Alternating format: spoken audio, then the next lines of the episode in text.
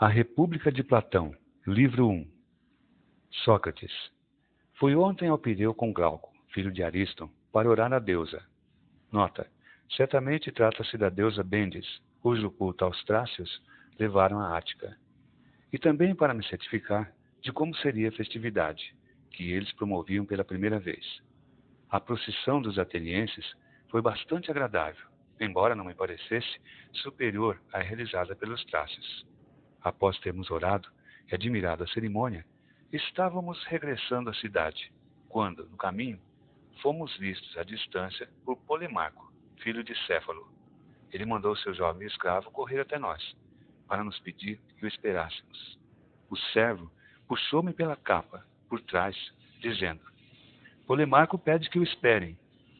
Virei-me, indaguei onde seu amo se encontrava. Está vindo atrás de mim, respondeu o jovem. Esperem-no. Evidente que o esperaremos, declarou Glauco.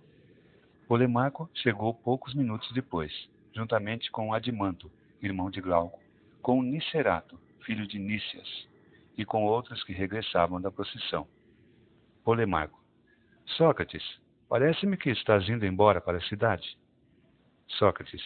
Tua suposição está correta. Polemarco. Estás vendo quantos somos? Sócrates. Sim, estou vendo. Polemarco. Então, se não fordes mais fortes que nós, tereis de permanecer aqui. Sócrates. Existe a possibilidade de convencer-vos a permitir que partamos? Polemarco. Será que conseguireis convencer-nos se não quisermos ouvir? Glauco. De forma alguma. Polemarco. Saibais então que não vos ouviremos. Nesse momento, Adimanto perguntou: Desconheceis que esta noite haverá uma corrida com archotes a cavalo em honra da deusa? Sócrates: A cavalo? Significa que os contendores passam os archotes uns aos outros enquanto correm com seus cavalos? Polemarco: Sim. E haverá também uma festividade noturna digna de ser vista. Iremos assistir a essa festa depois de havermos jantado. Muitos jovens estarão lá e poderemos conversar com eles. Ficai para ires conosco. Glauco, não há dúvidas de que teremos de ficar. Sócrates, se julgas assim, é o que faremos. Dirigimos-nos à casa de Polemarco, onde encontramos seus irmãos Lísias e Eutidemo, e também Trasímaco, de Calcedônia, Carmantides, de Penéia, e Clitofonte, filho de Aristônimo. Havia também o pai de Polemarco, Céfalo, e este se me afigurou bastante idoso, pois não me encontrava com ele havia bastante tempo. Estava acomodado numa cadeira com almofadas e envergava uma coroa na cabeça, pois tinha oferecido o sacrifício no pátio da moradia.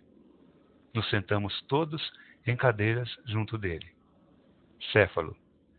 Tu vens geralmente ao Pireu, Sócrates, para nos visitar. Devias vir mais vezes. Se eu fosse suficientemente forte para caminhar até a cidade, não precisarias vir aqui. Nós nos dirigiríamos à tua casa. No entanto, és tu que tens a obrigação de vir cá mais a miúde, pois para mim, cada vez mais, os prazeres do corpo cedem lugar ao desejo e ao deleite da conversação. Dá então a estes jovens o proveito da tua companhia e vem mais vezes a esta casa de teus muito íntimos amigos. Sócrates. É verdade, Céfalo. Eu aprecio conversar com os velhos. Penso que devemos aprender com eles, pois são pessoas que nos antecederam num caminho que também iremos trilhar, para assim conhecermos como é, áspero e árduo ou tranquilo e cômodo. Com certeza, ser-me agradável conhecer a tua opinião, porquanto já alcançaste a paz da existência que poetas denominam o limiar da velhice. Como julgas este momento da tua vida? Céfalo. Agrada-me, Sócrates, expressar meu pensamento. Cultivo o hábito de encontrar-me com pessoas da mesma idade. Muitos de nós lamentam-se, recordam os prazeres da juventude. Ao lembrar do amor, da bebida, da boa comida e de outros prazeres, atormentam-se como pessoas privadas de bens notáveis, que em outra época viviam bem e que agora nem ao menos vivem. Vários manifestam pesar pelas ofensas oriundas dos parentes e imputam a velhice a causa de tantos sofrimentos. Contudo, em meu modo de ver, Sócrates, eles se enganam a respeito da verdadeira causa de suas misérias, pois se ela fosse realmente a velhice, também eu sentiria o mesmo desconforto, assim como todos aqueles que chegaram a esta fase da vida. Mas a verdade é que tenho encontrado velhos que se expressam de maneira muito diferente. Certa vez, indagaram ao poeta Sófocles em minha presença: Qual a tua opinião a respeito do amor, Sófocles? Ainda te julgas capaz de amar? E ele respondeu: Falemos baixo. Libertei-me do amor com o prazer de quem se liberta de um senhor colérico e truculento. Naquela época, dei-lhe razão, e dou-lhe ainda hoje. Porque é bem verdade que a velhice nos proporciona repouso, livrando-nos de todas as paixões. Quando os desejos diminuem, a asserção de Sófocles revela toda a sua justeza. É como se nos libertássemos de inúmeros e enfurecidos senhores. No que diz respeito aos desgostos, aos aborrecimentos domésticos, estes têm apenas uma causa, Sócrates, que não é velhice, mas o caráter dos homens. Se eles tiverem bom caráter e espírito equilibrado, a velhice não lhe será um fardo insuportável. Para os que não são assim, tanto a velhice quanto a juventude lhe serão desgostosas.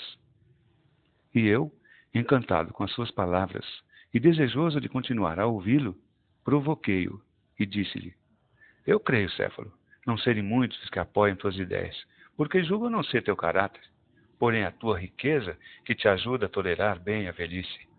Com efeito, o dinheiro traz muitas compensações.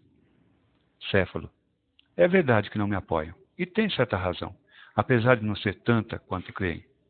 Existe muito de verdadeiro na resposta de Temístocles a um indivíduo de Serifo que o insultou, dizendo-lhe que era famoso por causa de sua pátria e não por causa de seus próprios méritos. Eu não teria me transformado num homem célebre se tivesse nascido em Serifo. Tampouco tu, se fosses ateniense. Do mesmo modo, aqueles que, não sendo ricos, se lamentam da velhice, poder-se-ia dizer que, se é verdade que um homem bom não pode ser totalmente feliz na velhice, também riqueza alguma poderá proporcionar a paz a um homem mau. Sócrates, diz-me, Céfalo, tu obtiveste por herança teus bens ou os conquistaste? Céfalo, quanto é que conquistei, Sócrates? Como comerciante, fiquei entre meu avô e meu pai. Meu avô, de quem possuo o mesmo nome, recebeu por herança uma fortuna, quase igual a que tenho agora, e a aumentou. Enquanto meu pai, Lisânias, tornou-a menor do que é hoje. Eu ficarei satisfeito se não a deixar diminuída a estes jovens, e sim um pouco superior. Sócrates, perguntei-te isto porque pareceu-me que não estimas a riqueza em excesso, ao contrário daqueles que adquirem com o próprio trabalho, os quais a prezam muito mais. Da mesma maneira que os poetas adoram seus versos e os pais aos filhos, um comerciante preza sua riqueza por ser obra sua e também por causa de sua utilidade, igualmente a todos os outros homens. Este é o motivo porque é difícil a convivência com eles, pois se interessam apenas pelo dinheiro. Céfalo, tens razão. Sócrates, diz-me mais uma coisa. Qual foi o maior proveito que recebeste pelo fato de possuíres tão grande fortuna? Céfalo, se eu o dissesse, não conseguiria convencer muitas pessoas. Como tu sabes, Sócrates, quando alguém chega à idade em que toma consciência de que logo morrerá, surge-lhe o temor e a preocupação a respeito de assuntos nos quais antes não pensava. Efetivamente, tudo o que se conta a respeito do Hades, onde serão espiados os atos maus praticados em vida, todas essas fábulas, das quais até então ele fazia troça, agora aterrorizam sua alma, por temer que correspondam à verdade. E esse alguém, devido à debilidade da velhice, ou porque divisa agora, com maior clareza, as coisas do além, torna-se repleto de desconfianças e receios. Inicia a fazer cálculos e analisar se cometeu alguma injustiça com alguma pessoa. É aquele que encontrar em sua vida pregressa muitas maldades, intimida-se, seja acordando numerosas vezes durante a noite, da mesma forma que as crianças, seja esperando alguma desgraça. Ao contrário, aquele que não sabe não haver cometido injustiças sempre alimenta uma doce esperança, benévola ama da velhice, como declara Píndaro. São encantadoras as palavras deste poeta, ó Sócrates, a respeito de quem tiver levado uma existência justa e pura. A doce esperança que lhe acalenta o coração acompanha-o, qual amada velhice, a esperança que governa, mais que tudo, os espíritos vacilantes dos mortais. Palavras maravilhosas. Devido a isto, tenho as riquezas em grande apreço, não para todos, mas somente para aqueles homens moderados e cautelosos. Jamais enganar alguém ou mentir, ainda que inadvertidamente. Nem ser devedor, quer de sacrifícios aos deuses, quer de dinheiro a uma pessoa, e depois falecer sem nada recear. Para isso, a riqueza é de grande serventia. Existem várias outras vantagens. Porém, mais do que tudo, ó Sócrates, é por causa desta finalidade que eu considero a riqueza utilíssima para o homem judicioso. Sócrates, as tuas palavras são palavras maravilhosas, ó Céfalo. Mas essa virtude de justiça resume-se em proferir a verdade e em restituir o que se tomou de alguém. Ou podemos dizer que às vezes é correto e outras vezes incorreto fazer tais coisas. Vê este exemplo. Se alguém em perfeito juízo, entregasse armas a um amigo e depois, havendo se tornado insano, as exigisse de volta, todos julgariam que o amigo não lhe as deveria restituir, nem mesmo concordariam em dizer toda a verdade a um homem enlouquecido. Céfalo, estou de acordo. Sócrates, como vês, justiça não significa ser sincero e devolver o que se tomou. Polemarco. Eu digo que sim, Sócrates, pelo menos se acreditarmos em Simônides. Nota: Simônides de Céus, 556 a 469 a.C. Poeta lírico grego, famoso por suas elegias, odes e epigramas. Céfalo, deixo-vos com este assunto, visto que preciso determinar o sacrifício. Polemarco, quer dizer que eu não sou o teu herdeiro? Céfalo, sorrindo. Não há dúvida que sim. E afastou-se para o seu sacrifício. Sócrates, explique-nos, já que és o herdeiro da discussão, que foi que disse Simônides de tão correto a respeito da justiça? Polemarco, que é justo devolver aquilo que devemos. Julgo ser essa a asserção correta. Sócrates, evidentemente, é impossível não dar razão a Simônides, homem sábio e divino, não obstante, tu, Polemarco, deves saber o significado do que ele diz, ao passo que eu o ignoro. Está claro que Simônides não se expressou a respeito do que falávamos, sobre restituir a uma pessoa algo do qual nos foi confiada a guarda, sendo que essa pessoa veio a perder a razão. Contudo, devemos ou não restituir um objeto do qual foi nos confiada a guarda? Polemarco. Claro que devemos. Sócrates. Mas de forma alguma deve ser restituído se quem o reclamar tiver perdido a razão? Polemarco, com certeza. Sócrates, então, parece-me que Simônides quer dizer outra coisa quando afirma ser justo que restituamos o que devemos. Polemarco, certamente que se trata de outra coisa. Por Zeus, na opinião dele, deve-se sempre fazer bem aos amigos, nunca o mal. Sócrates. Compreendo. Não é lícito devolver a uma pessoa o ouro do qual ela nos confiou a guarda, se essa devolução lhe for prejudicial. E se os que restituem forem seus amigos? É isto que quis dizer Simônides? Polemaco. Exatamente. Sócrates. E aos inimigos? Devemos restituir algo que por acaso estamos lhes devendo? Polemarco. Com certeza, Pois, em meu entendimento, o que o inimigo deve a outro é, logicamente, o que lhe convém, o mal. Sócrates. Logo, Simônides se expressou por enigmas, como usam fazer os poetas, ao declarar o que entendia por justiça. Aparentemente, para ele, é justo restituir a cada um o que lhe convém, considerando isso, restituir o que é devido. Polemarco. Perfeitamente. Sócrates. Por Zeus. Portanto, se alguém lhe perguntasse, ó Simônides, a quem e o que dá de devido e conveniente à arte que é denominada medicina?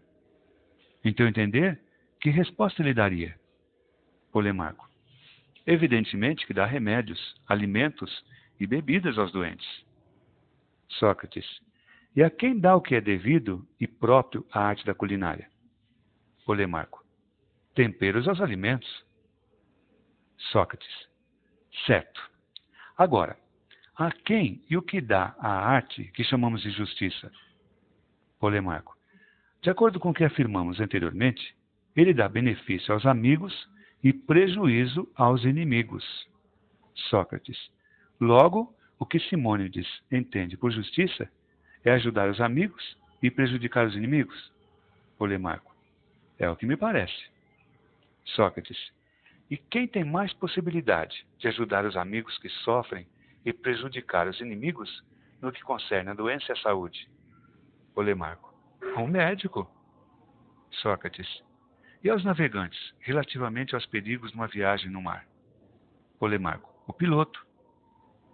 Sócrates.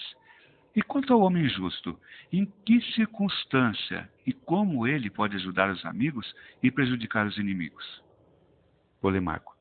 Penso que seja na guerra, lutando contra uns e aliando-se aos outros. Sócrates. Muito bem.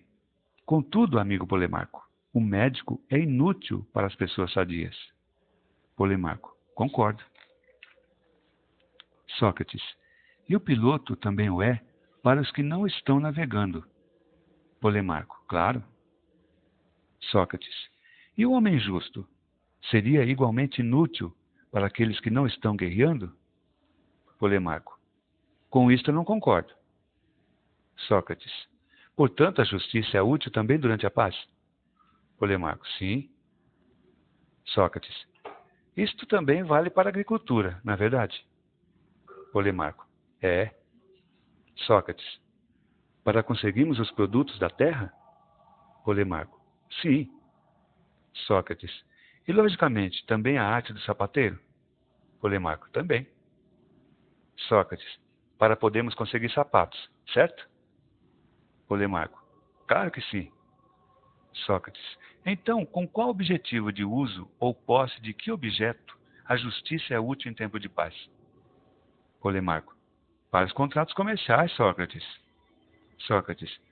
Por contratos comerciais, queres dizer as associações ou outro tipo de contrato? Polemarco. As associações. Sócrates. Sendo assim, quem é mais útil no jogo? O justo ou aquele que sabe jogar bastante bem? Polemarco. Aquele que joga bem. Sócrates. E quem é mais útil para sentar tijolos e pedras? O justo ou o pedreiro? Polemarco. Lógico que o pedreiro. Sócrates. Então, em qual associação julgas o justo mais útil que o pedreiro e o citarista? Da mesma forma que o citarista o é em relação ao justo na arte da música? Polemarco. Creio que nos assuntos monetários. Sócrates. Exceção feita, talvez, Polemarco, para usar o dinheiro como, por exemplo, na ocasião de adquirir ou vender um cavalo em sociedade. Nesse caso, seria mais útil um tratador de cavalos, não achas? Polemarco, parece-me que sim. Sócrates, e a respeito de um navio? Também é mais útil o construtor ou o piloto, concordas? Polemarco, sim.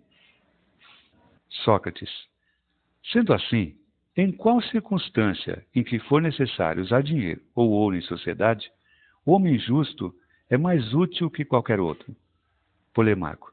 Na circunstância de desejarmos fazer um depósito em segurança, Sócrates. Sócrates. Mas isso significa, quando não utilizamos o dinheiro e preferimos deixá-lo imobilizado, certo? Polemarco. Sem dúvida. Sócrates. Logo, a justiça só é útil quando o dinheiro for inútil? Polemarco. Creio que sim. Sócrates. Então, no caso de precisarmos guardar uma podadeira, a justiça é útil, tanto do ponto de vista comum como particular. Contudo, se precisarmos usá-la, é mais útil a arte de cultivar a vinha? Polemarco. Parece que sim. Sócrates. Tu concluis, portanto, que se quisermos guardar um escudo e uma lira sem usá-los, a justiça é útil. Porém, se desejarmos nos servir deles, é mais útil a arte do soldado e do músico. Polemarco. Necessariamente. Sócrates. Por conseguinte, a respeito de todas as outras coisas, a justiça é inútil quando nos servimos dela e útil quando não nos servimos? Polemarco. Penso que sim. Sócrates. Logo, meu amigo, a justiça é muito pouco importante se ela se aplica somente a coisas inúteis. Mas vamos examinar o seguinte: em um combate ou numa luta qualquer, o homem mais capaz de desferir golpes é também o mais capaz de se defender? Polemarco. Sem dúvida. Sócrates. E o mais capaz em preservar-se de uma doença não é também o mais capaz em transmiti-la secretamente? Polemarco. Creio que sim. Sócrates. Mas não é bom guarda de um exército aquele que furta aos inimigos os seus segredos e os seus planos? Polemarco. Não resta dúvida. Sócrates. Por conseguinte, o hábil guardião de uma coisa é também o hábil ladrão dessa mesma coisa. Polemarco. Parece que sim. Sócrates. Logo, se o homem justo é hábil em guardar dinheiro, o será também em furtá-lo. Polemarco. Teu raciocínio leva a essa conclusão. Sócrates. Portanto, o justo apresenta-se como uma espécie de ladrão. E penso que tu aprendeste isto com Homero. De fato, este poeta enaltece o avô materno de Ulisses, Autólico, dizendo que cedia a todos os homens no furto e no perjúrio. Logo, parece que a justiça, na tua opinião, na de Homero e Simônides, corresponde a uma determinada arte de furtar, porém a favor dos amigos e em prejuízo dos inimigos. Não era isso que tu dizias? Polemarco. Claro que não. Não sei mais o que eu dizia. No entanto, continuo afirmando que a justiça se resume em ser útil aos amigos e prejudicial aos inimigos. Sócrates. Mas tu chamas de amigos aqueles que os outros reputam honestos ou aqueles que o são de verdade, apesar de não parecerem, e da mesma forma os inimigos. Polemarco. É natural apreciarmos os que julgamos honestos e detestar os que consideramos maus. Sócrates. Mas os homens não podem se enganar, julgando honestas pessoas que não o são, e vice-versa? Polemarco. Sim, podem. Sócrates. Logo, para os que se enganam, os honestos são inimigos e os desonestos amigos? Polemarco. Sem dúvida. Sócrates. E apesar disso, reputam justo ser útil aos desonestos e prejudicial aos honestos? Polemarco. Parece que sim. Sócrates. Contudo, os honestos e bons são justos e não têm capacidade de cometer injustiças. Polemarco. Concordo. Sócrates. Logo, de acordo com teu raciocínio, é justo prejudicar os que não cometem injustiças. Polemarco. De forma alguma, Sócrates, pois o teu raciocínio está errado. Sócrates. Então é justo prejudicar os maus e ajudar os bons? Polemarco. Essa conclusão é bem melhor que a precedente. Sócrates. Então, para numerosas pessoas, Polemarco, que se enganaram a respeito dos homens, a justiça significará prejudicar os amigos, sendo que possuem amigos maus, e ajudar os inimigos, os quais em verdade são bons. E sendo assim, afirmaremos o contrário do que imputávamos a Simônides. Polemarco. Sem dúvida. Parece que é isso mesmo. Mas façamos uma correção, pois corremos o risco de não havermos feito uma precisa definição de amigo e inimigo. Sócrates. E de que maneira os definimos, Polemarco? Polemarco. Amigo é aquele que parece honesto. Sócrates. E de que maneira corrigiremos a definição? Polemarco. Amigo é aquele que parece e realmente é honesto. Aquele que parece honesto, mas não é, apenas aparenta ser amigo, sem sê-lo. A definição é a mesma a respeito do inimigo. Sócrates. Por conseguinte, de acordo com o teu raciocínio, amigo é o indivíduo bom e inimigo o mal. Polemarco. Exatamente. Sócrates. Então queres que acrescentemos ao que dissemos anteriormente a respeito da justiça, que é justo ajudar o amigo e prejudicar o inimigo. Agora, devemos também afirmar que é justo ajudar o amigo bom e prejudicar o inimigo mal?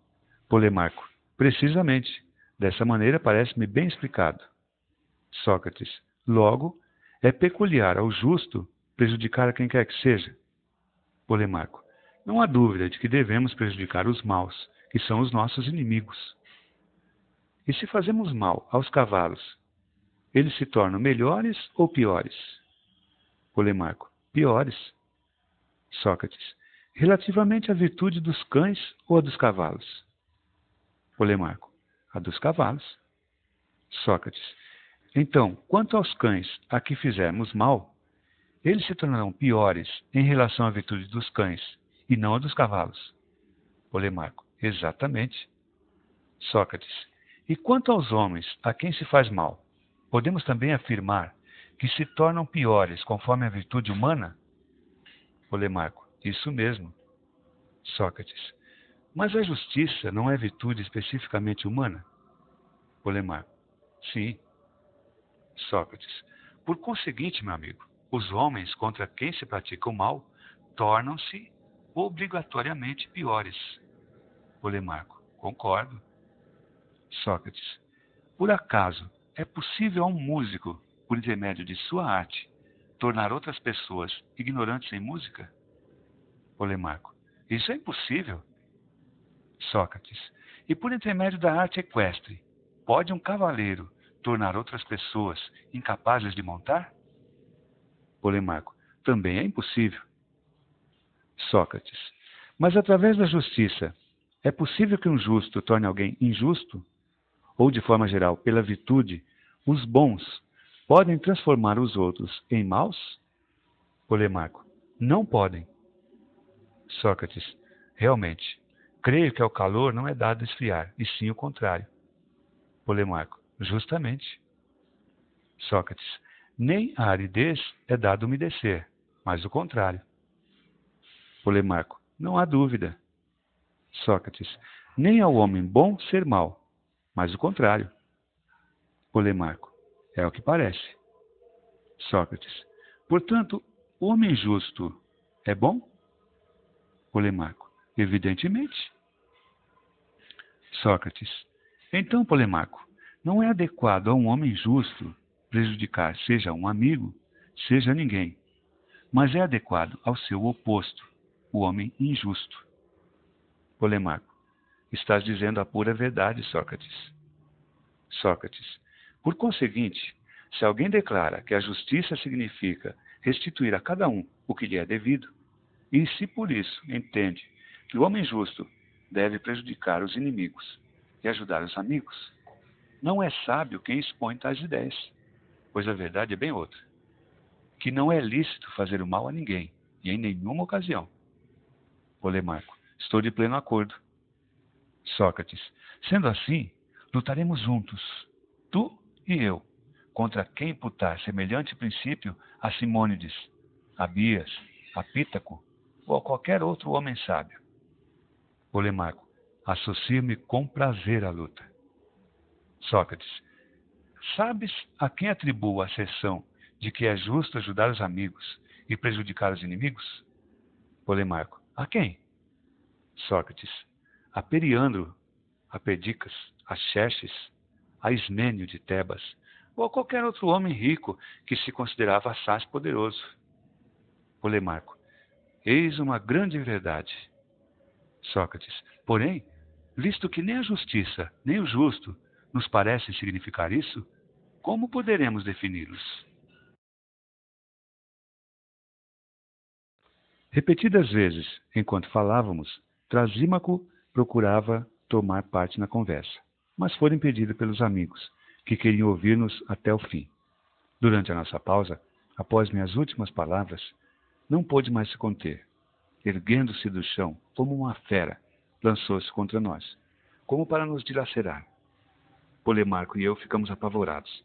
Porém, Trasímaco, elevando a voz no meio do auditório, gritou: Que tagarelice é essa, Sócrates? E por que agis como tolos, inclinando-vos alternadamente um diante do outro? Se queres mesmo saber o que é justo, não te limites a indagar, e não temes em refutar aquele que responde, mas tendo reconhecido que é mais fácil indagar do que responder, responde tu mesmo e diz como defines a justiça. E abstente de pretender ensinar o que se deve fazer, o que é útil, proveitoso, lucrativo ou vantajoso. Exprime-te com clareza e precisão, pois eu não admitirei tais banalidades. Ao ouvir tais palavras, fui tomado de assombro e, olhando para ele, senti-me dominado pelo medo.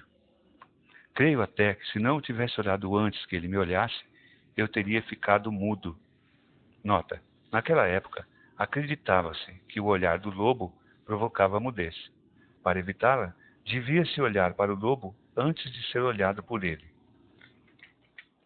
Mas quando a discussão começou a irritá-lo, olhei-o em primeiro lugar, de modo que consegui dizer-lhe, um tanto trêmulo: Sócrates, não fique zangado, Tasímaco, porque se eu e esse jovem cometemos um erro em nossa análise, sabes que foi involuntariamente, pois se estivéssemos à procura de ouro, não nos inclinaríamos um para o outro, prejudicando assim as nossas oportunidades de descoberta. Portanto, não penses que, procurando a justiça, coisa mais preciosa que grandes quantidades de ouro, façamos tolamente concessões mútuas, em vez de nos esforçarmos o mais possível por descobri-la. Não penses isso de forma alguma, meu amigo. Mas creio que a tarefa ultrapassa as nossas forças. Por isso é muito mais natural para vós, os hábeis, ter compaixão de nós, do que testemunhar-nos irritação. Ao ouvir essas palavras, Trasímago soltou uma risada sardônica. Exclamou: Ah, Hércules, aqui está a habitual ironia de Sócrates. Eu sabia e disse a estes jovens que não quererias responder e fingirias ignorância. Que farias por não responder às perguntas que te fizessem? Sócrates, és um homem sutil, Trasímago. Sabias perfeitamente que se perguntasses a alguém quais são os fatores de doze e os prevenisses, evita, amigo, de me responderes que doze é o mesmo que duas vezes seis, ou três vezes quatro, ou seis vezes dois, ou quatro vezes três, porque não admitirei tal lenga-lenga. Sabias perfeitamente, repito, que ninguém poderia responder a uma pergunta formulada dessa maneira. Porém, se ele te dissesse, Trasímago, como explicas que eu não responda nada ao que anunciaste antecipadamente? Será que, homem extraordinário, se a verdadeira resposta é uma dessas, não devo dá-la? Mas dizer outra coisa diferente da verdade? Ou então, como explicas? Que responderias a isto? Trasímago, muito bem, se uma coisa fosse semelhante à outra. Sócrates, nada impede e mesmo que não fosse semelhante, mas que assim se afigurasse a pessoa interrogada, achas que ela deixaria de responder o que lhe parece verdadeiro, quer lhe proibíssemos, quer não? Trasímaco, tu também irás se comportar dessa maneira? Darás uma das respostas que eu te proibi? Sócrates, não me espantaria se depois de pensar tomasse essa resolução. Trasímaco, mas veja, se eu provo que existe, a respeito da justiça, uma resposta diferente de todas essas e melhor, a que te condenas? Sócrates, a que poderá ser, senão o que convém ao ignorante? Ora, Convém-lhe ser instruído por quem sabe. Portanto, condeno-me a isso. Trasímaco. Tu és encantador, mas além da pena de aprenderes, também deverás pagar com dinheiro. Sócrates. Certamente, quando tiver. Glauco. Mas nós o temos. Se é uma questão de dinheiro, Trasímaco, fala. Todos nós pagaremos por Sócrates. Trasímaco. Percebo claramente. Para que Sócrates se entregue à sua ocupação habitual, não deve responder. E quando alguém responde, apodera-se do argumento e refuta-o. Sócrates. Mas como, meu nobre amigo, alguém poderia responder em primeiro lugar, se não sabe e se confessa não saber? E se, além disso, caso tenha uma opinião sobre o assunto, é proibido de dizer o que pensa por uma pessoa de grande autoridade? És tu que deves falar, dado que pretendes saber e ter algo a dizer. Não te esquives, portanto. Dá-me o prazer de responder, e não uses de parcimônia para instruir Glauco e os outros. Após eu proferir estas palavras, Glauco e os outros pediram-lhe que não se esquivasse. Percebia-se claramente que Trasímaco desejava falar para se distinguir, julgando ter uma excelente resposta a dar, mas aparentava insistir para que fosse eu a responder. Por fim, cedendo, exclamou: Trasímaco. É esta sabedoria de Sócrates: recusar-se a ensinar, ir instruir-se com os outros e não se mostrar reconhecido por isso. Sócrates. Tens razão quanto ao fato de que me instruo com os outros, mas estás enganado ao pretender que não lhes pago na mesma moeda, pois eu pago na medida em que posso. Ora, não posso senão aplaudir, porque não possuo riquezas. Mas a alegria com que faço, quando julgo que alguém fala bem, tu a conhecerás logo que me tenhas respondido, porque eu julgo que falarás bem. Trasímaco. Ouve então. Eu digo que a justiça é simplesmente o interesse do mais forte. Então, que esperas para me aplaudir? Vais te recusar? Sócrates. Em primeiro lugar, deixa que eu compreenda o que dizes, porque ainda não entendi. Pretendes que a justiça é o interesse do mais forte. Mas como entendes isso, Trasímaco? Com efeito, não pode ser da seguinte maneira.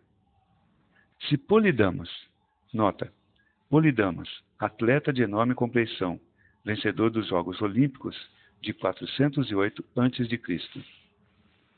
Se Polidamas é mais forte do que nós e a carne de boi é melhor para conservar suas forças, não dizes que também para nós, mais fracos do que ele, esse elemento é vantajoso e ao mesmo tempo justo? Trasímaco. És um cínico, Sócrates. Tomas as minhas palavras por onde podes atacá-las melhor. Sócrates. De forma alguma, nobre homem. Mas exprime-te mais claramente. Trasímaco. De acordo.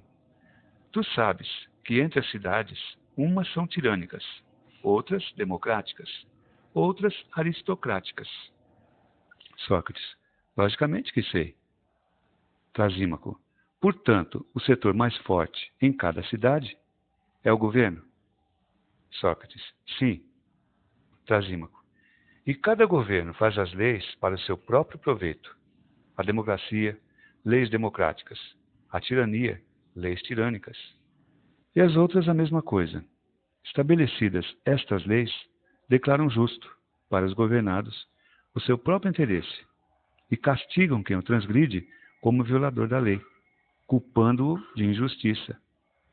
Aqui tens, homem excelente, o que afirmo. Em todas as cidades, o justo é a mesma coisa, isto é, o que é vantajoso para o governo constituído.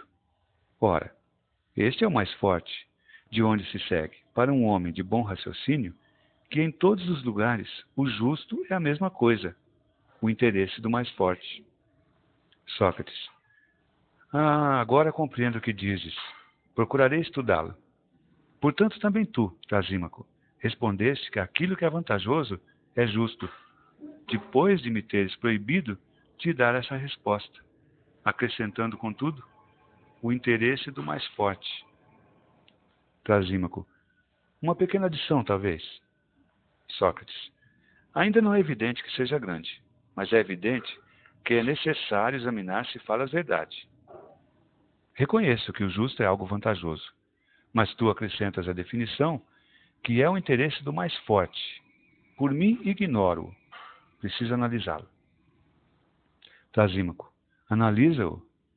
Sócrates. Assim farei. Agora diz-me: não julgas ser justo obedecer aos governantes? Trasímaco. Julgo. Sócrates. Mas os governantes são sempre infalíveis ou passíveis de se enganarem? Trasímaco. É evidente que são passíveis de se enganarem. Sócrates. Logo, quando elaboram leis, fazem-nas boas e más. Trasímaco. É assim que eu penso. Sócrates. As boas leis são aquelas que instituem o que lhes é vantajoso, e as más o que lhes é desvantajoso? Trasímaco. Sim. Sócrates. Mas o que eles instituíram deve ser obedecido pelos governados. É nisto que consiste a justiça? Trasímaco. Com certeza. Sócrates. Logo, na tua opinião, não apenas é justo fazer o que é vantajoso para o mais forte, mas também o contrário, o que é desvantajoso. Trasímaco. Que estás dizendo? Sócrates. O que tu mesmo dizes, penso. Mas examinemos melhor. Não concordamos que às vezes os governantes se enganam quanto ao que é melhor, impondo determinadas leis aos governados? E que, por outro lado, é justo que os governados obedeçam ao que lhes ordenam os governantes? Não concordamos? Trasímaco. Sim.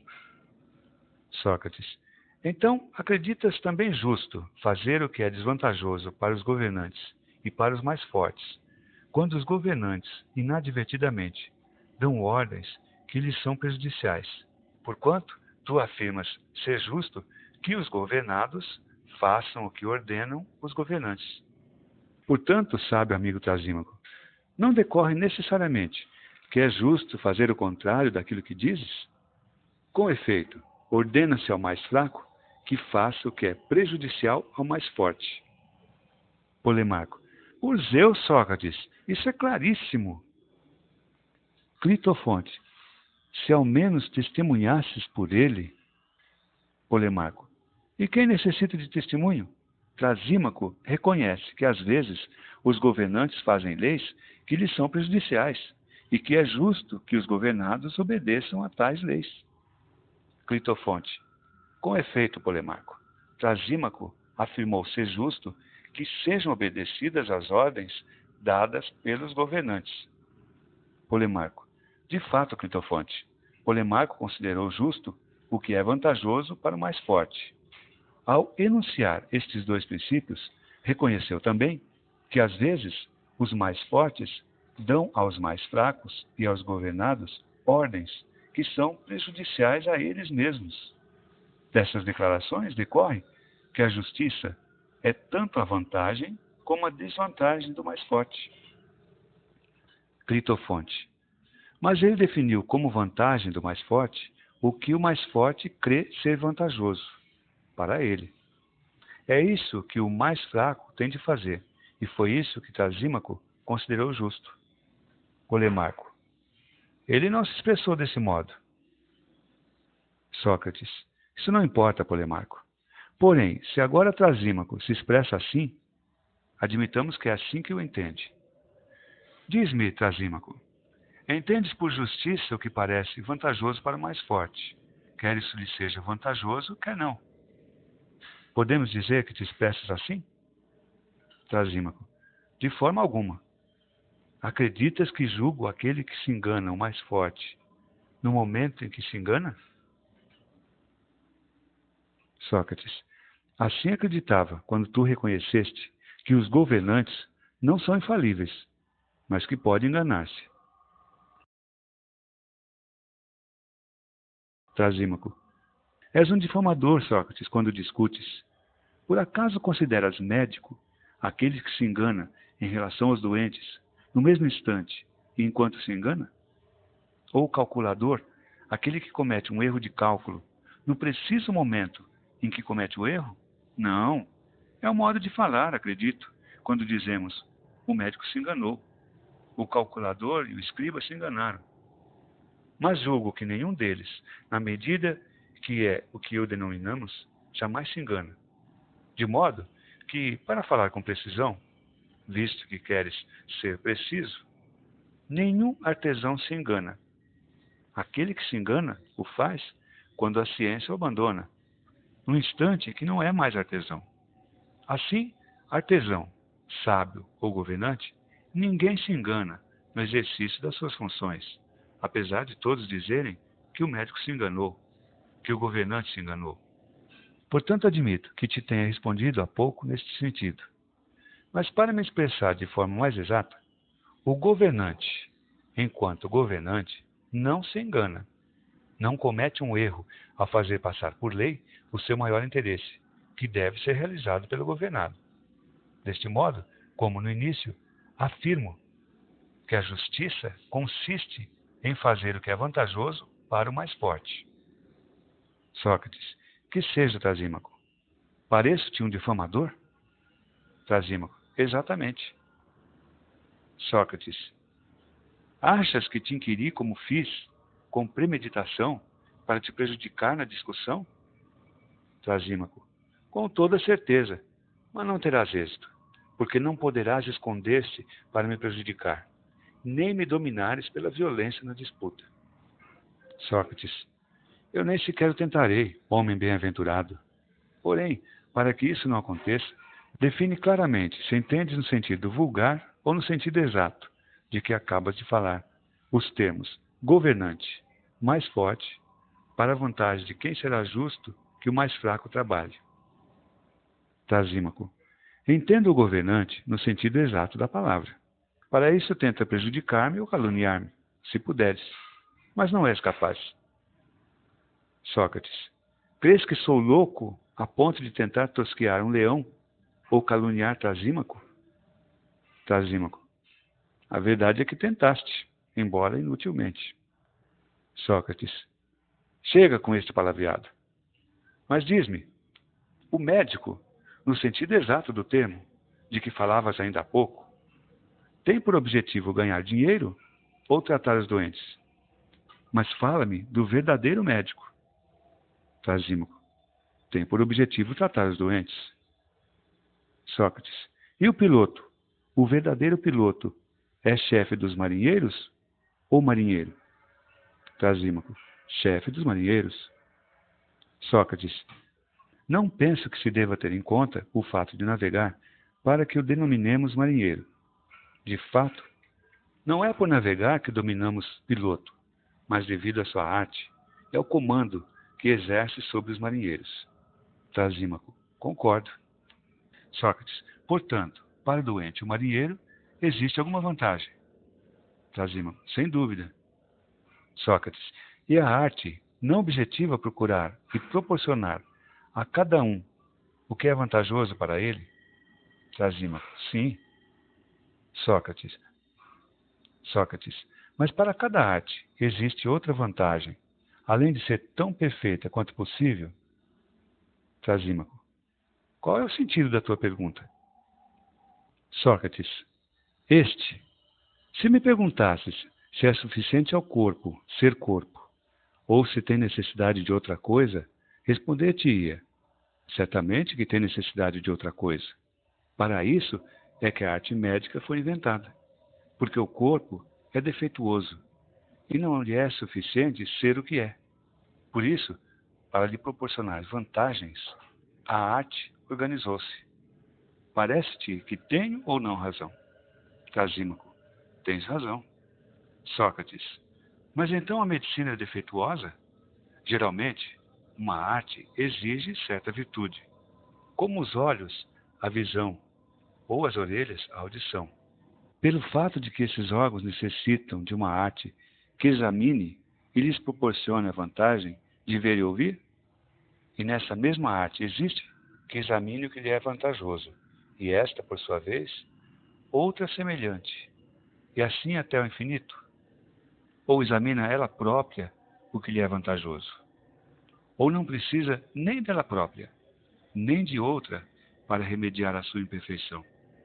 pois nenhuma arte apresenta defeito ou imperfeição e não deve procurar outra vantagem, exceto a do indivíduo a que se aplica. Ela própria, quando verdadeira, está isenta do mal e é pura enquanto se mantiver rigorosa e totalmente de acordo com a sua natureza. Analisa, tomando as palavras no sentido exato do que falavas. É assim ou não? Trasímaco. Parece-me que sim. Sócrates. Portanto, a medicina não objetiva a sua própria vantagem, mas a do corpo. Trasímaco. Certamente. Sócrates. Nem a arte equestre a sua própria vantagem, mas a dos cavalos. Nem, em geral, qualquer arte tem por objeto a sua própria vantagem, pois não necessita de nada, mas a do indivíduo a que se aplica. Trasímaco. É assim que me parece. Sócrates. Mas, Trasímaco, as artes governam e dominam o objeto sobre o qual se exercem. Ele concordou comigo neste ponto, embora a muito custo. Sócrates. Portanto, nenhuma ciência procura nem prescreve a vantagem do mais forte, mas a do mais fraco, que lhe é sujeito. Também concordou comigo neste ponto, mas só depois de ter procurado uma contestação. Quando cedeu, eu lhe disse: Sócrates, portanto, o médico, na medida em que é médico, não objetiva nem prescreve a sua própria vantagem, mas a do doente. Com efeito, reconhecemos que o médico, no sentido exato da palavra, governa o corpo e não é homem de negócios. Não reconhecemos? Ele concordou. Sócrates. E que o piloto, no sentido exato da palavra, lidera os marinheiros, mas não é marinheiro. Trasímago. Foi assim que reconhecemos. Sócrates. Consequentemente, um tal piloto, um tal governante, não objetivará e não prescreverá a sua própria vantagem, mas sim a do marinheiro, do indivíduo que ele governa. Ele concordou com grande dificuldade. Sócrates. Sendo assim, Trasímaco, nenhum governante, seja qual for a natureza da sua autoridade, na medida que é governante, não objetiva e não ordena sua própria vantagem, mas a do indivíduo que governa e para quem exerce a sua arte. É com vista ao que é vantajoso e conveniente para esse indivíduo que diz tudo o que diz e faz tudo o que faz. Estávamos nesse ponto da discussão. Era claro para todos que a definição da justiça tinha sido virada do avesso, quando Trasímaco, em lugar de responder, gritou: Tu te amas, Sócrates? Sócrates: O quê? Não seria mais apropriado responderes do que me fazeres tal pergunta? Trasímaco: É que ela não te deixa babar e não te assoa o nariz quando necessário, visto que não aprendeste a diferenciar os carneiros do pastor. Sócrates. Por que dizes isso? Trasímaco. Porque crês que os pastores e os vaqueiros objetivam o bem dos seus carneiros e dos seus bois, e os engordam e tratam, tendo em vista outra coisa para além do bem dos seus patrões e deles mesmos. E da mesma maneira, acreditas que os governantes das cidades, os que são realmente governantes, olham para os seus súditos como se olha para carneiros e que objetivam, dia e noite, tirar deles um lucro pessoal. Fosse tão longe no conhecimento do justo e da justiça, do injusto e da injustiça, que ignoras que a justiça é, na realidade, um bem alheio, um interesse do mais forte e daquele que governa, e a desvantagem daquele que obedece e serve. Que a injustiça é o oposto e comanda os simples de espírito e os justos. Que os indivíduos trabalham para o interesse do mais forte e fazem a sua felicidade, servindo-o, mas de nenhuma maneira a deles mesmos. Aqui tens, ó muito simples Sócrates, como é necessário encarar o caso. O homem justo é, em todos os lugares, inferior ao injusto. Em primeiro lugar, no comércio. Quando se associam um ao outro, nunca descobrirás, ao dissolver-se, de novo, ao dissolver-se a sociedade, que o justo ganhou, mas que perdeu. Em seguida, nos negócios públicos, quando é preciso pagar contribuições. O justo paga mais do que seus iguais, o injusto menos. Quando, ao contrário, trata-se de receber, um não recebe nada, o outro, muito. E quando um e outro ocupam algum cargo, acontece que o justo, mesmo que não haja outro prejuízo, deixa, por negligência, que seus negócios domésticos periclitem e não tira da função pública nenhum proveito, por causa da sua justiça. Além disso, incorre no ódio dos parentes e conhecidos, ao recusar servi-los em detrimento da justiça. Quanto ao injusto, é exatamente o contrário, pois entendo como tal aquele de quem falava pouco, o que é capaz de se sobrepor aos outros. Examina-o bem, se quiser saber até que ponto, no particular, a injustiça é mais vantajosa do que a justiça. Mas irás compreendê-lo mais facilmente se fores até a justiça mais perfeita, a que leva ao ápice da felicidade o homem que a comete, e ao ápice da infelicidade os que a sofrem e não querem cometê-la. Esta injustiça é a tirania, que por fraude ou violência se apodera do bem alheio.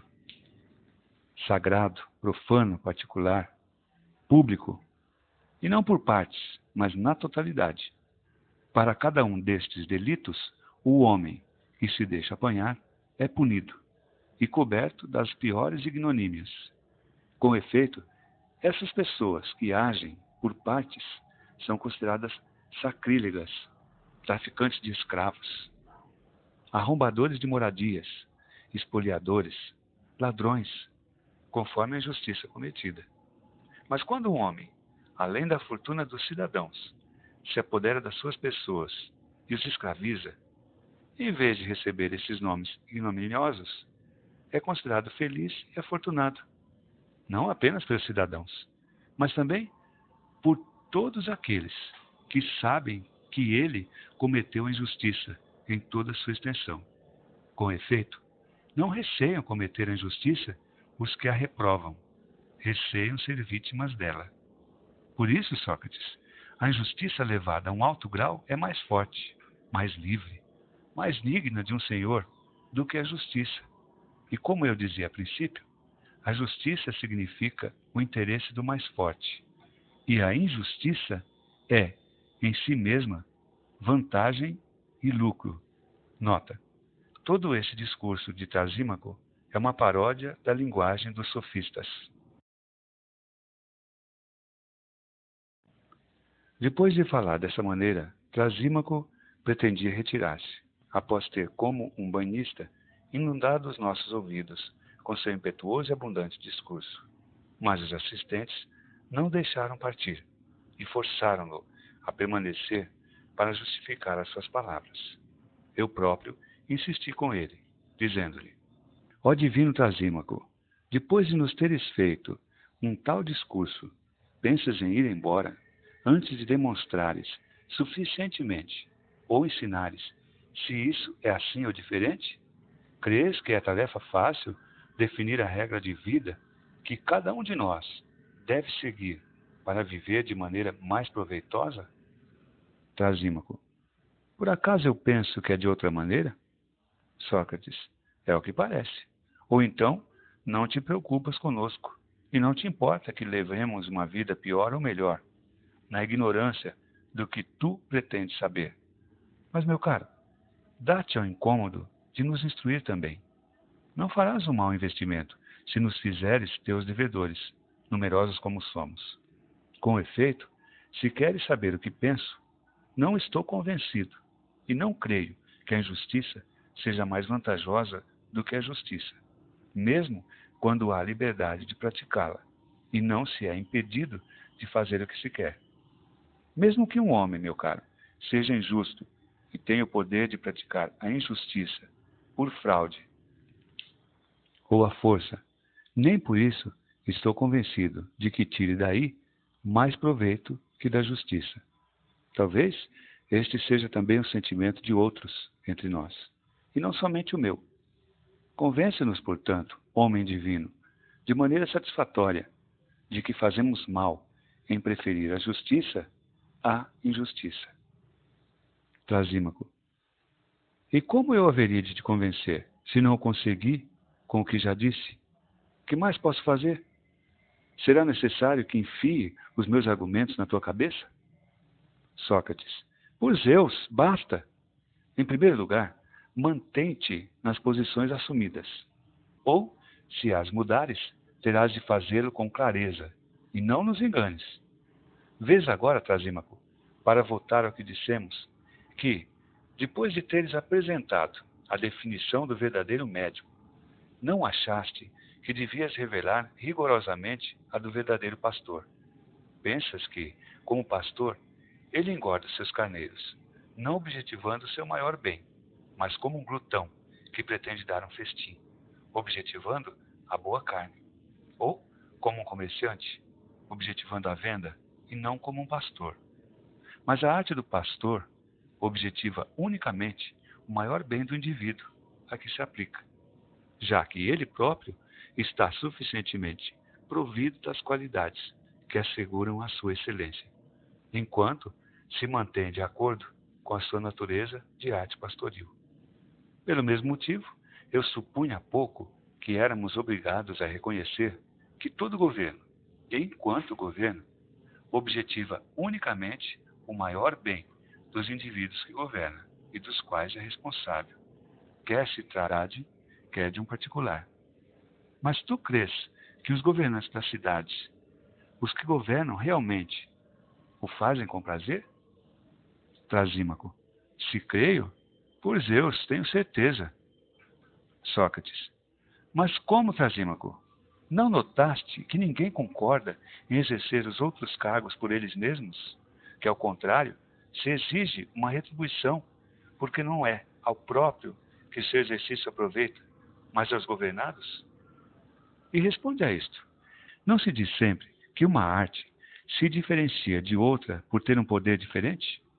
E homem bem-aventurado, não responde contra a tua opinião, para que possamos avançar.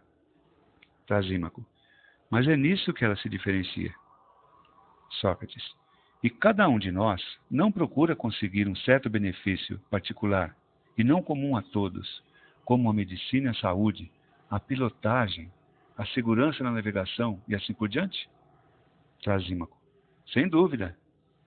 Sócrates. E a arte do mercenário, o salário, dado que reside aí o seu próprio poder? Confundes a medicina com a pilotagem? Ou para definir as palavras com rigor, como propuseste? Se alguém recupera a saúde governando um navio, por que é vantajoso para ele navegar? Denominarás por isso medicina sua arte? Trasímaco, claro que não. Sócrates, mas como? Denominarás medicina a arte do mercenário, porque o médico, ao curar, ganha salário? Trasímaco, não. Sócrates. Não afirmamos que cada arte objetiva um benefício particular? Trasímaco. Afirmamos. Sócrates. Portanto, se todos os artesãos se beneficiam em comum de um certo lucro, é evidente que acrescentam à sua arte um elemento comum de que oferem lucro? Trasímaco. É o que parece. Sócrates. E nós declaramos que os artesãos ganham salário porque adicionam à sua arte a do mercenário. Reconheceu a custo. Sócrates. Portanto, não é da arte que exerce que cada um retira esse proveito, que consiste em receber um salário. Mas examinando com rigor, a medicina cria a saúde e a arte do mercenário proporciona o salário. A arquitetura edifica a moradia e a arte do mercenário, que a acompanha, proporciona o salário. E assim, todas as outras artes. Cada um trabalha na obra que lhe é própria e aproveita ao indivíduo a que se aplica. Porém, se não recebesse salário, tiraria o artesão proveito da sua arte? Trasímaco. Acredito que não. Sócrates. E sua arte deixa de ser útil quando ele trabalha gratuitamente? Trasímaco. A meu ver, não. Sócrates. Então, Trasímaco, é evidente que nenhuma arte e nenhum comando provê ao seu próprio benefício, mas, como dizíamos há instantes, assegura e objetiva a do governado, objetivando o interesse do mais fraco e não do mais forte. Eis porque, meu caro Trasímaco, que eu dizia há pouco que ninguém concorda de bom grado em governar e curar os males dos outros, mas exige salário, porque aquele que quer exercer convenientemente a sua arte não faz e não objetiva, na medida em que objetiva segundo essa arte, senão o bem do governado. Por essas razões, é necessário pagar um salário aos que concordam em governar, seja em dinheiro, honra ou castigo, se porventura se recusarem. Glauco. Que queres dizer com isso, Sócrates? Eu conheço os dois outros tipos de salários, mas ignoro o que entendes por castigo dado na forma de salário. Sócrates. Então não conheces o salário dos melhores, aquilo pelo qual os mais virtuosos governam, quando se resignam a fazê-lo? Não sabes que o amor à honra e ao dinheiro é considerado coisa vergonhosa? E efetivamente o é? Glauco, sei. Sócrates, devido a isso, os homens de bem não querem governar, nem pelas riquezas, nem pela honra, porque não querem ser considerados mercenários, exigindo abertamente o salário correspondente à sua função, nem ladrões, tirando dessa função lucros secretos. Também não trabalham pela honra, porque não são ambiciosos.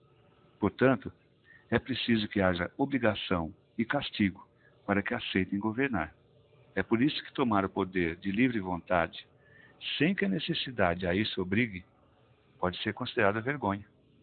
E o maior castigo consiste em ser governado por alguém ainda pior do que nós, quando não queremos ser nós a governar. É com esse receio que me parecem agir quando governam as pessoas honradas.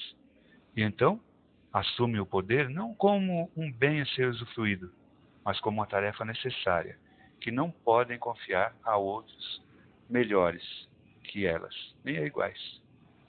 Se surgisse uma cidade de homens bons, é provável que nela se lutasse para fugir do poder, como agora se luta para obtê-lo, e tornar-se evidente que, na verdade, o governante autêntico não deve visar o seu próprio interesse, mas ao do governado, de modo que todo homem sensato preferiria ser obrigado por outro do que preocupar-se em obrigar outros. Portanto, de forma alguma concordo com Trasímaco quando afirma que a justiça significa o interesse do mais forte. Mas voltaremos a esse ponto mais tarde. Dou uma importância muito maior ao que diz agora Trasímaco, que a vida do homem injusto é superior à do justo. Que partido tomas, Glauco? Qual dessas asserções te parece mais verdadeira? Glauco. A vida do homem justo parece-me mais proveitosa. Sócrates. Ouviste a relação que Trasímaco fez dos bens ligados à vista do injusto? Glauco. Ouvi, mas não me convenci. Sócrates. Queres então que o convençamos, se conseguimos encontrar o meio, de que ele não está na verdade? Glauco. Como não haveria de querer? Sócrates. Se juntando as nossas forças contra ele e opondo argumento a argumento, relacionarmos os bens que a justiça proporciona, se por seu turno ele replicar, e nós também, será preciso contar e avaliar as vantagens citadas por uma e outra parte em cada argumento. E iremos precisar de juízes para decidir. Se, ao contrário, como há pouco, debatemos a questão até conseguirmos um mútuo acordo, nós seremos conjuntamente juízes e advogados.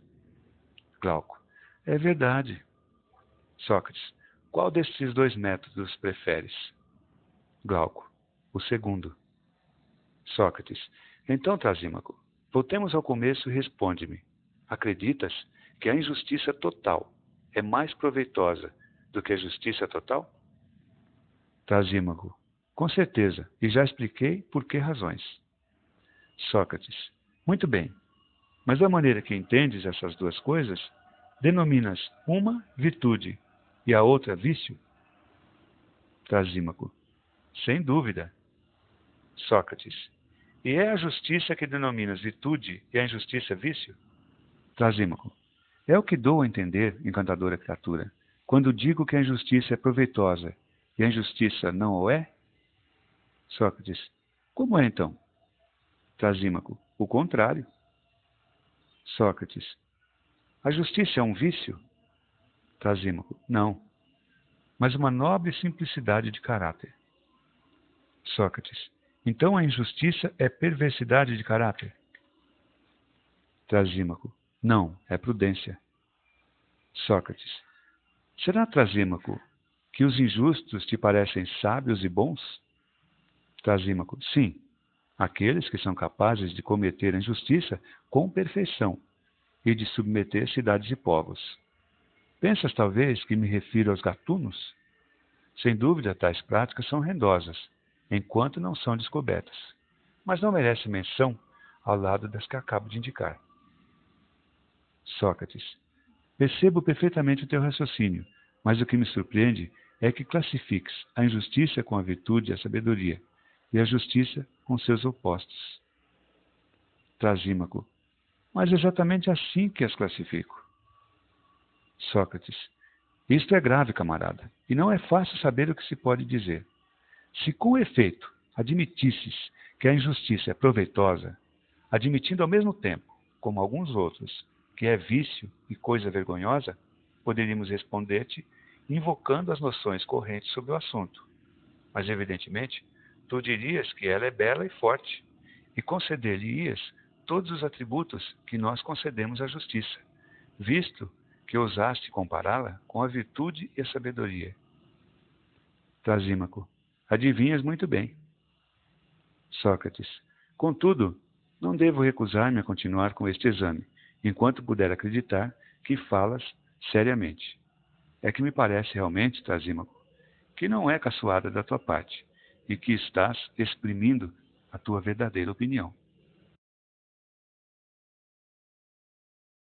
Trasímaco.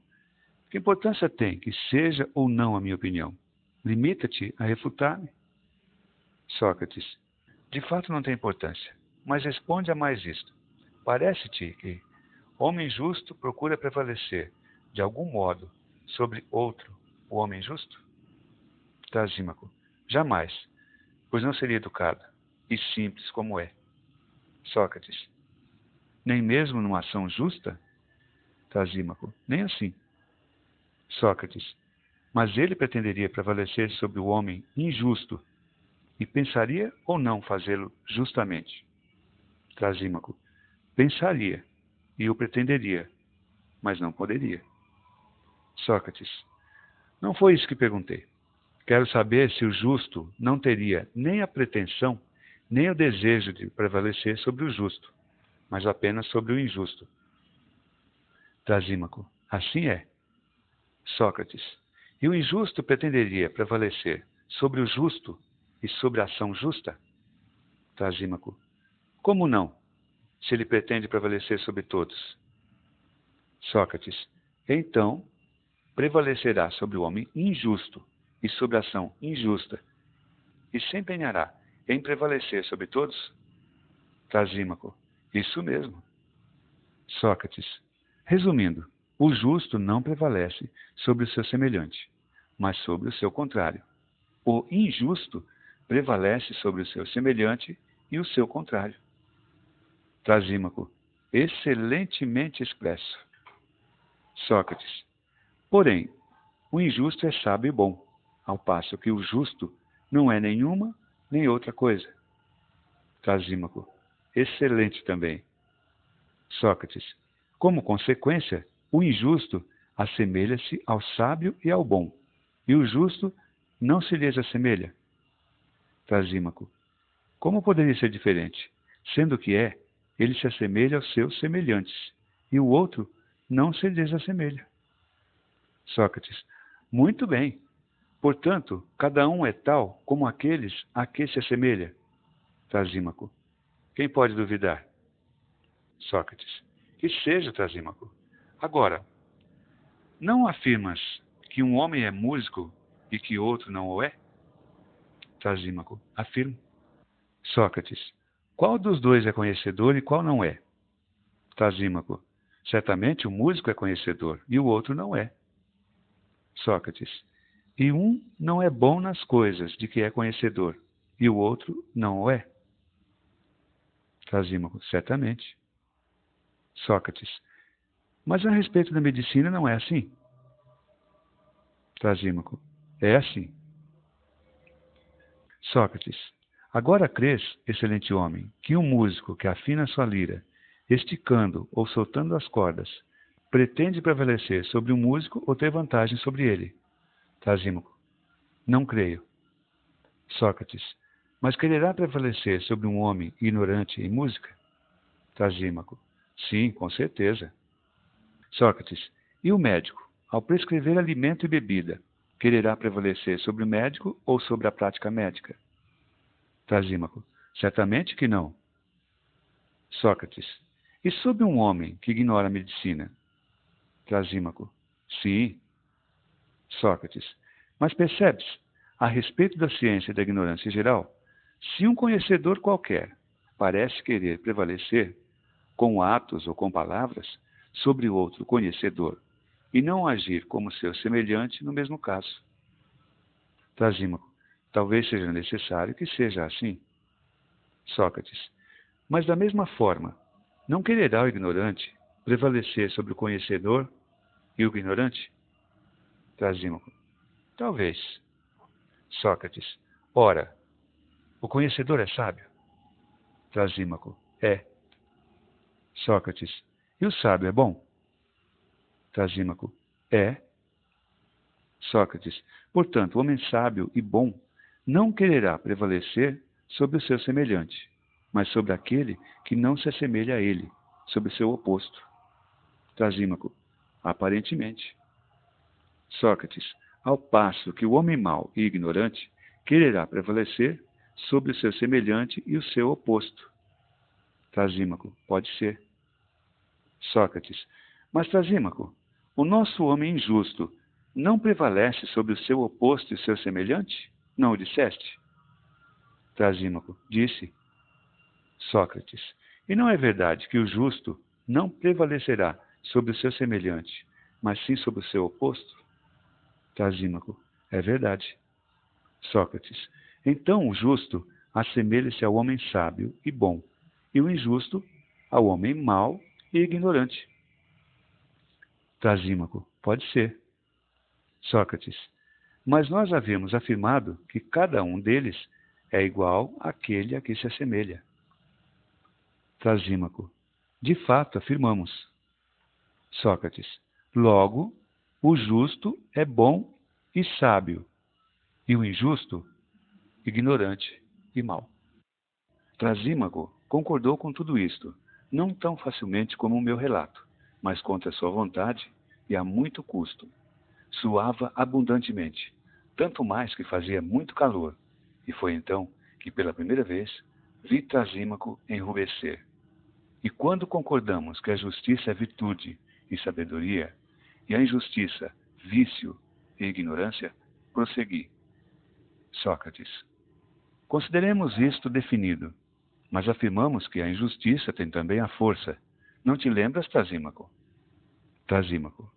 Lembro-me mas não me agrada o que acabas de afirmar e sei como refutar. Contudo, se eu usar da palavra, com certeza dirás que estou fazendo um discurso. Por isso, deixa-me falar à vontade. Ou se queres interrogar-me, interroga-me. E eu, como se faz com as velhas que contam histórias, dir-te-ei, seja, e te aprovarei ou desaprovarei com a cabeça. Sócrates. Mas pelo menos não respondas contra a tua opinião. Trasímaco. Farei como quiseres, já que não me deixas falar. Que mais queres? Sócrates. Nada, por Zeus. Faz como preferires. Vou interrogar-te. Trasímaco. Interroga. Sócrates. Far-te-ei a mesma pergunta que há pouco para podermos continuar a discussão. O que é a justiça em comparação com a injustiça? Com efeito, foi dito que a injustiça é mais poderosa do que a justiça.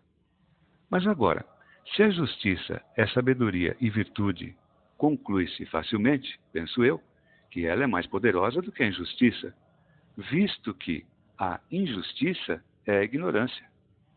Já ninguém pode ignorá-la. No entanto, não é de uma maneira tão simples, Trasímaco, que pretendo abordar o assunto, mas do ponto de vista seguinte.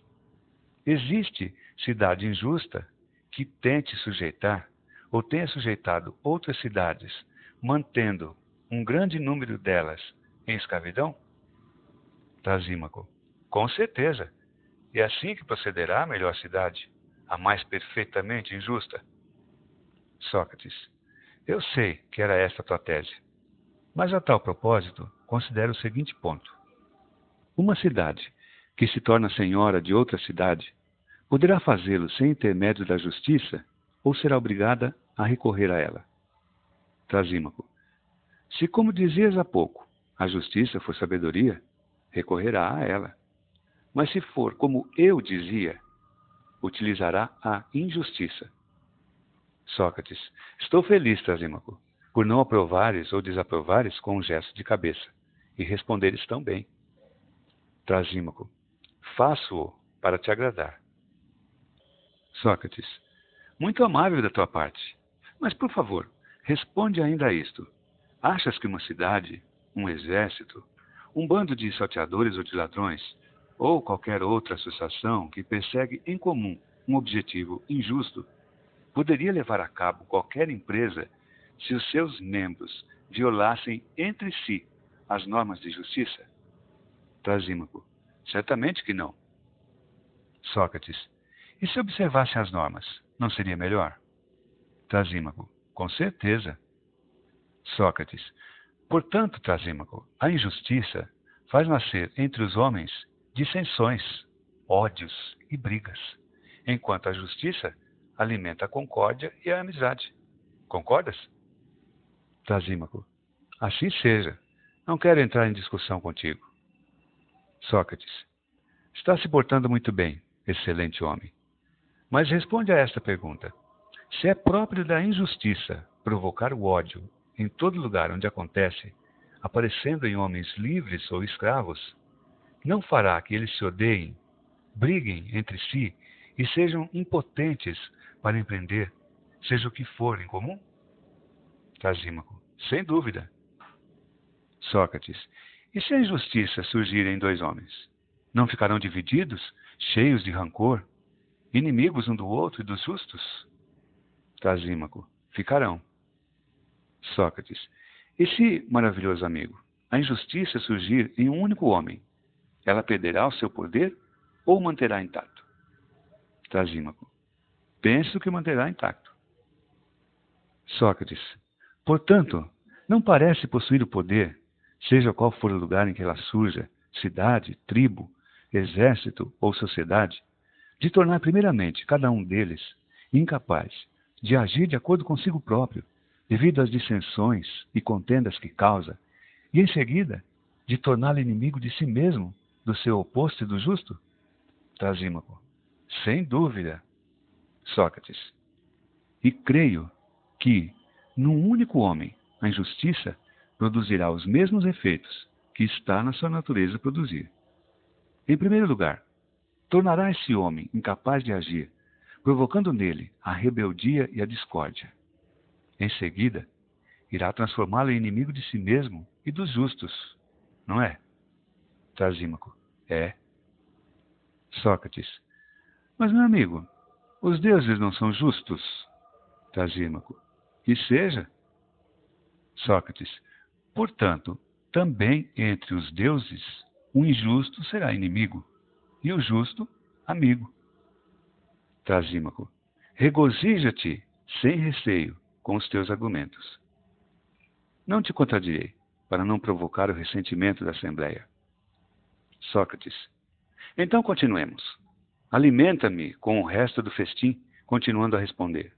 Acabamos de concluir que os homens justos são mais sábios, melhores e mais poderosos do que os homens injustos, e que estes são incapazes de agir harmonicamente.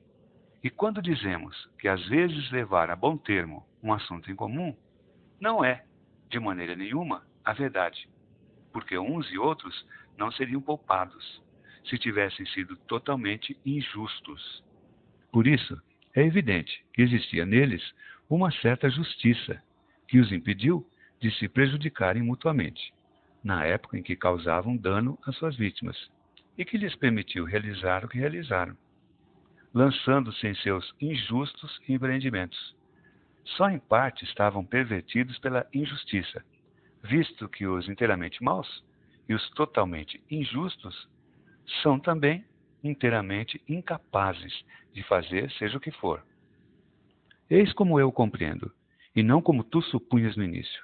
Agora, precisamos analisar se a vida do justo é melhor e mais feliz do que a do injusto.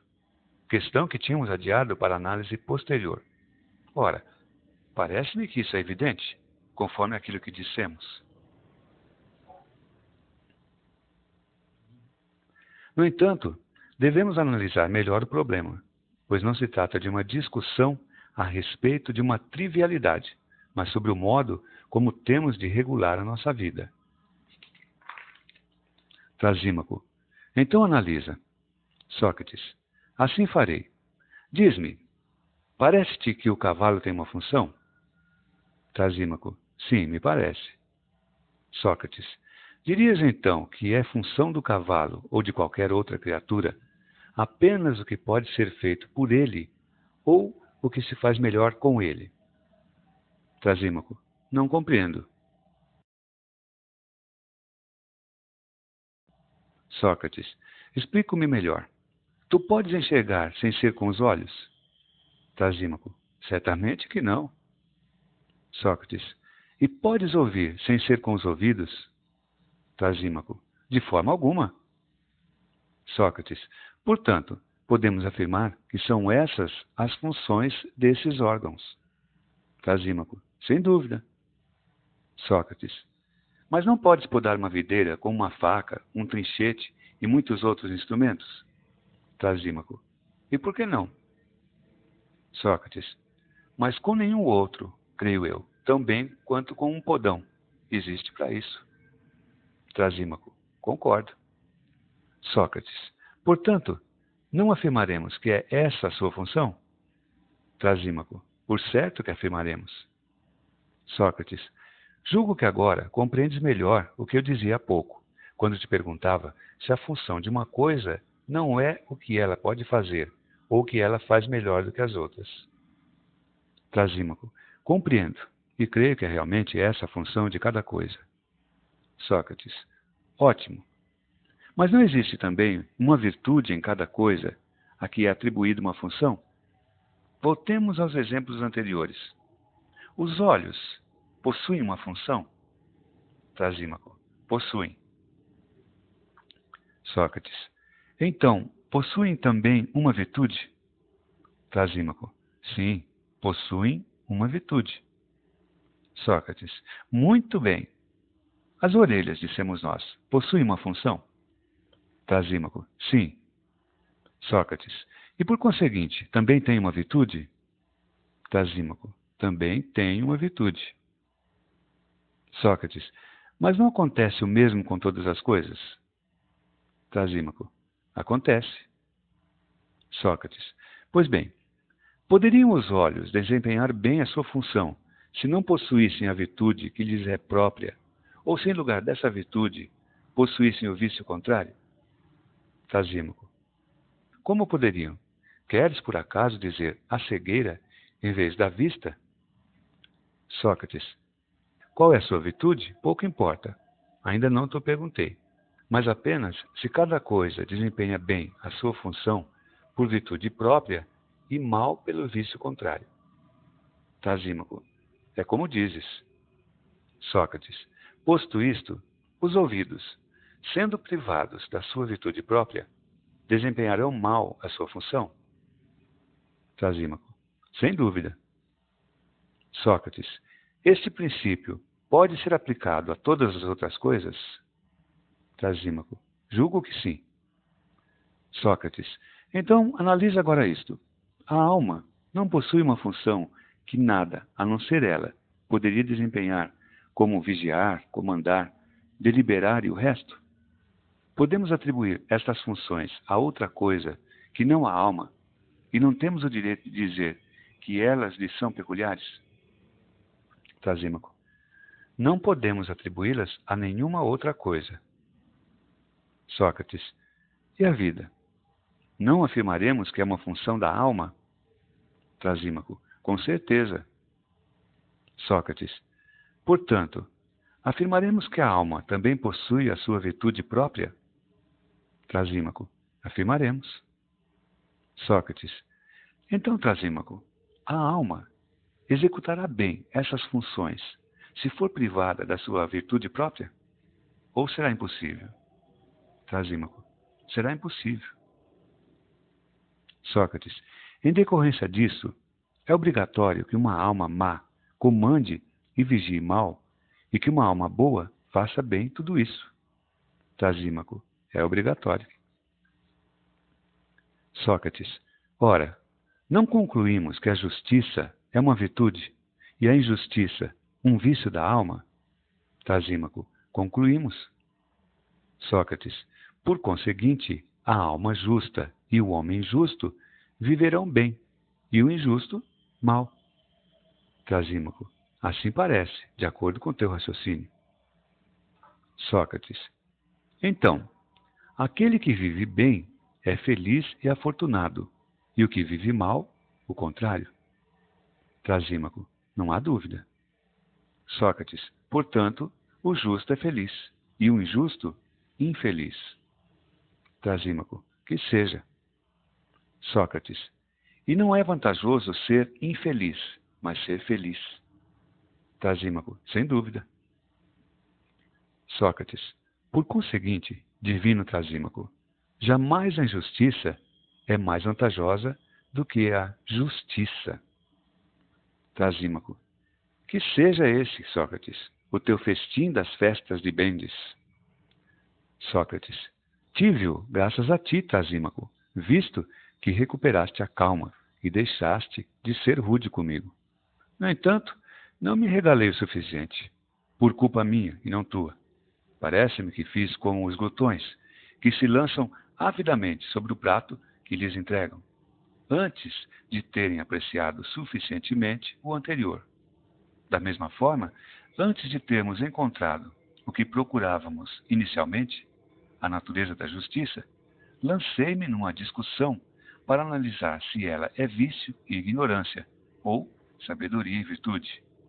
Tendo surgido em seguida outra hipótese, a de saber que a injustiça é mais vantajosa do que a justiça, não pude evitar de ir de uma para a outra, de modo que o resultado da nossa conversa é que não sei nada. Porquanto, não sabendo o que é a justiça, ainda menos saberei se é virtude ou não, e se aquele que a possui é feliz ou infeliz.